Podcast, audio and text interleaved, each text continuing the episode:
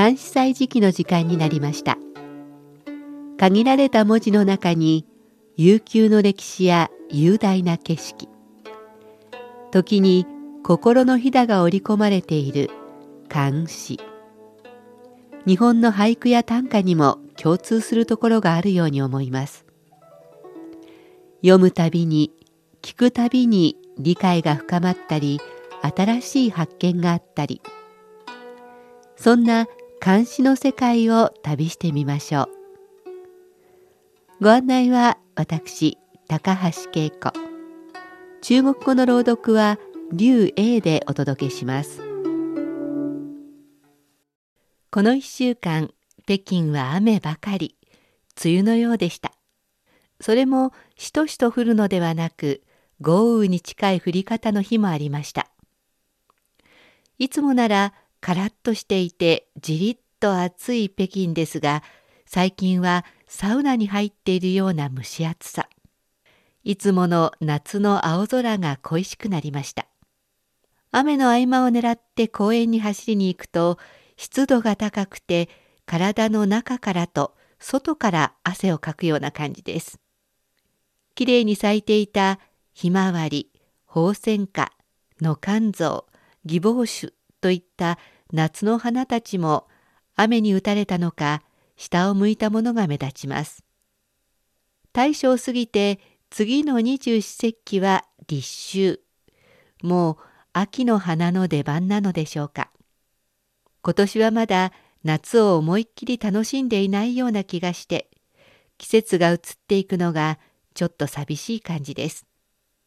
さて今日は雄大な景色が目に浮かぶ涼やかな李白の天文山を望むを紹介します。天文山を望む李白。天门中断楚江开。碧水东流至此回，两岸青山相对出，孤帆一片日边来。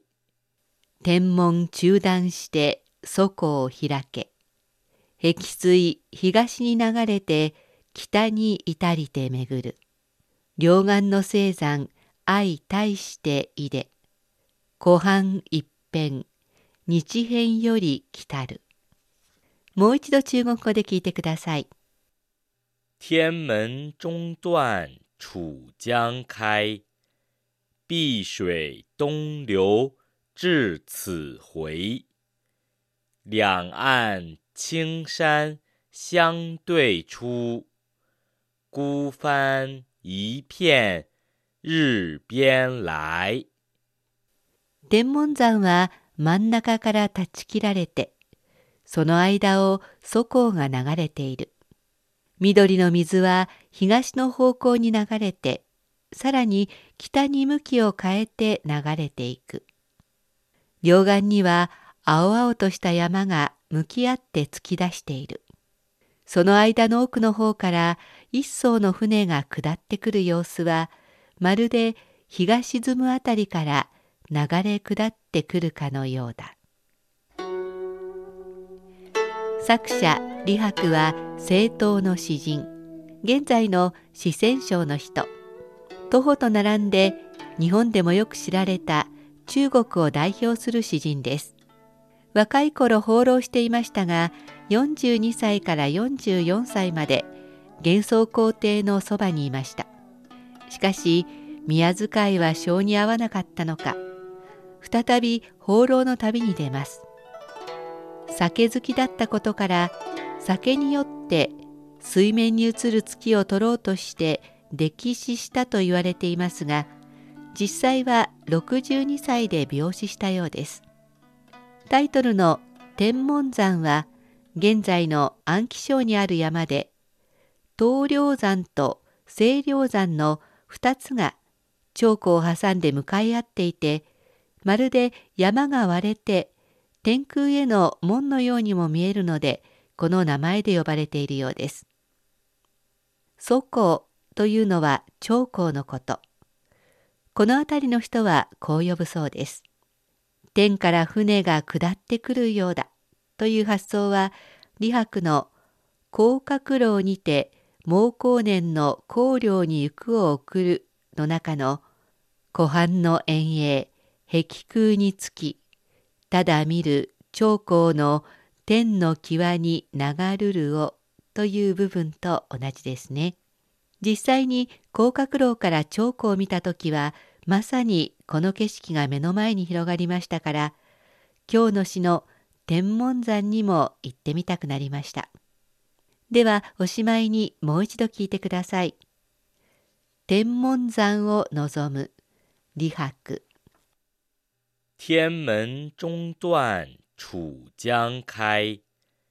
碧水东流至此回。两岸青山相对出，孤帆一片日边来。天文中断して底を開け碧水東に流れて北に至りて巡る両岸の青山相対していで湖畔一辺日辺より来たる天文山は真ん中から断ち切られてその間を祖光が流れている